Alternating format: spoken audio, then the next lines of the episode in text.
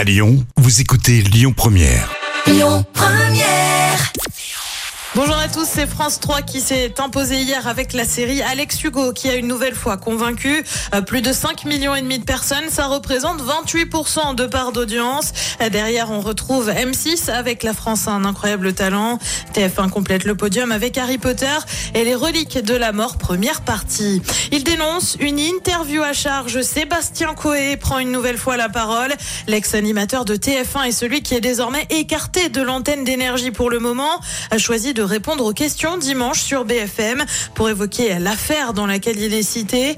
Euh, Plusieurs femmes ont déposé plainte contre lui pour agression sexuelle et viol, des faits qu'il conteste. Seulement Coé affirme que l'interview de dimanche présente des montages, en cause notamment la diffusion de tweets avec des messages à caractère sexuel, sauf que lui affirme que ces messages ne viennent pas de lui et sont donc des montages. Euh, Coé annonce également avoir saisi l'ARCOM, le gendarme de l'audiovisuel. Et puis on prend la direction de France 2 avec une série qui a cartonné sur les dernières semaines. C'est Sambre qui retrace l'affaire du violeur de la Sambre de la fin des années 80 à 2018.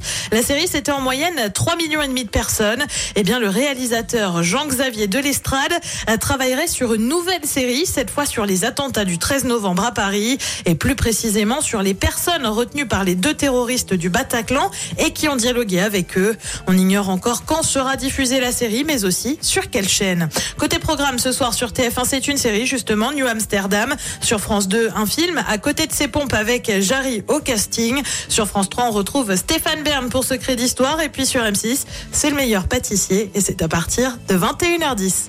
Écoutez votre radio Lyon Première en direct sur l'application Lyon Première, lyonpremière.fr et bien sûr à Lyon sur 90.2 FM et en DAB+. Lyon Première.